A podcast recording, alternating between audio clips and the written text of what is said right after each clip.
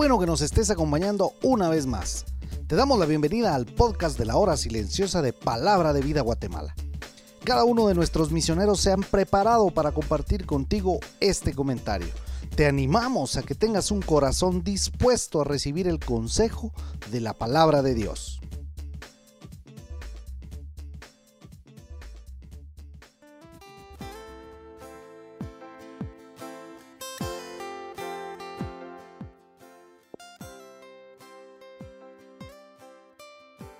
Espero que el Señor les esté bendiciendo mucho en este tiempo. El día de hoy, viernes, estamos por finalizar la semana 26 de nuestro diario devocional de la hora silenciosa de Palabra de Vida. Queremos recordarles que tenemos nuestra aplicación de la hora silenciosa para su dispositivo móvil. La meditación el día de hoy se encuentra en Efesios capítulo 2, versículos 14 al 18. En la primera mitad de esta carta, el apóstol está estableciendo y está dejando en claro el fundamento de nuestra salvación, es decir, la obra que el bendito Dios y Padre hizo a través del único y suficiente sacrificio de su Hijo unigénito, Jesucristo.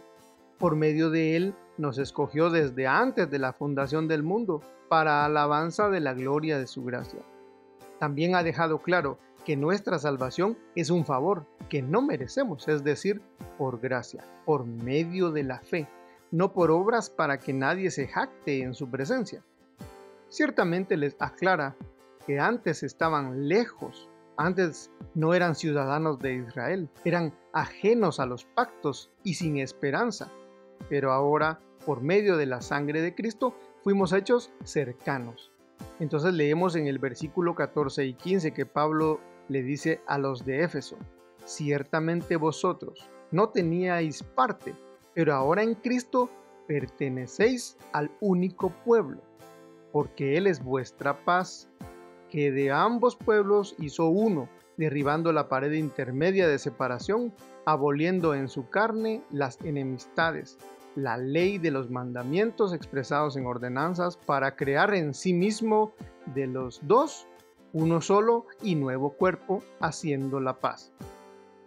Recordamos allá en Mateo 5:17 que el Señor les dijo que no había venido a abolir la ley ni los profetas, y esto es así, porque Él dijo que vino a cumplir la ley. Pero vemos el contraste en este caso, en donde Pablo nos dice que Jesús vino a abolir o a derribar, pero las enemistades entre el pueblo escogido y aquellos que fuimos injertados en el cuerpo de Cristo. Por gracia somos salvos.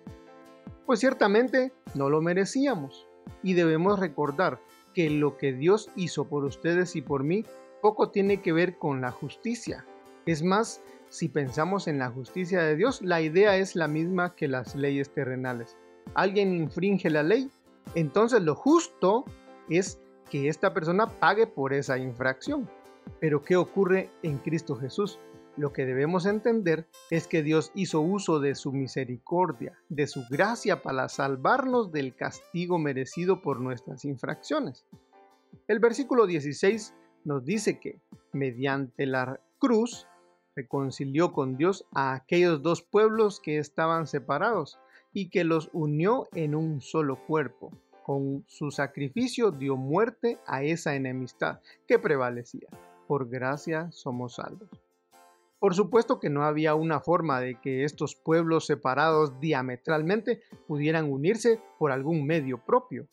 Entonces el versículo 17 nos da luz diciendo que Él mismo, que se dio a sí mismo en sacrificio, como lo recuerda Filipenses capítulo 2, no solo eso hizo, sino que por su gracia salvadora fue más allá. Y leemos en el versículo siguiente que dice, y vino y anunció las buenas nuevas de paz a vosotros que estabais lejos y a los que estaban cerca, porque por medio de él los unos y los otros tenemos entrada por un mismo espíritu al Padre. Ahora tú, vívelo.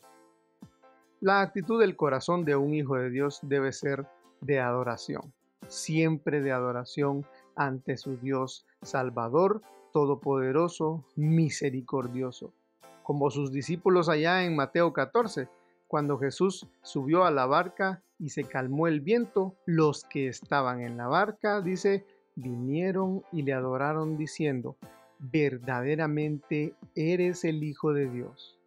Vive una vida reconociendo la obra que Él hizo en la cruz por ti.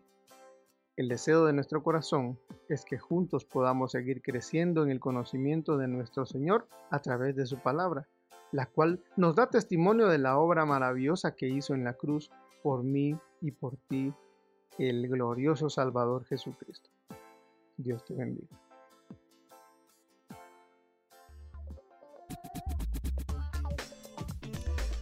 Puedes ser parte del crecimiento espiritual de tus amigos compartiendo este podcast con ellos. Síguenos en nuestras redes sociales para recibir más recursos como este. Nos encontramos nuevamente el día de mañana.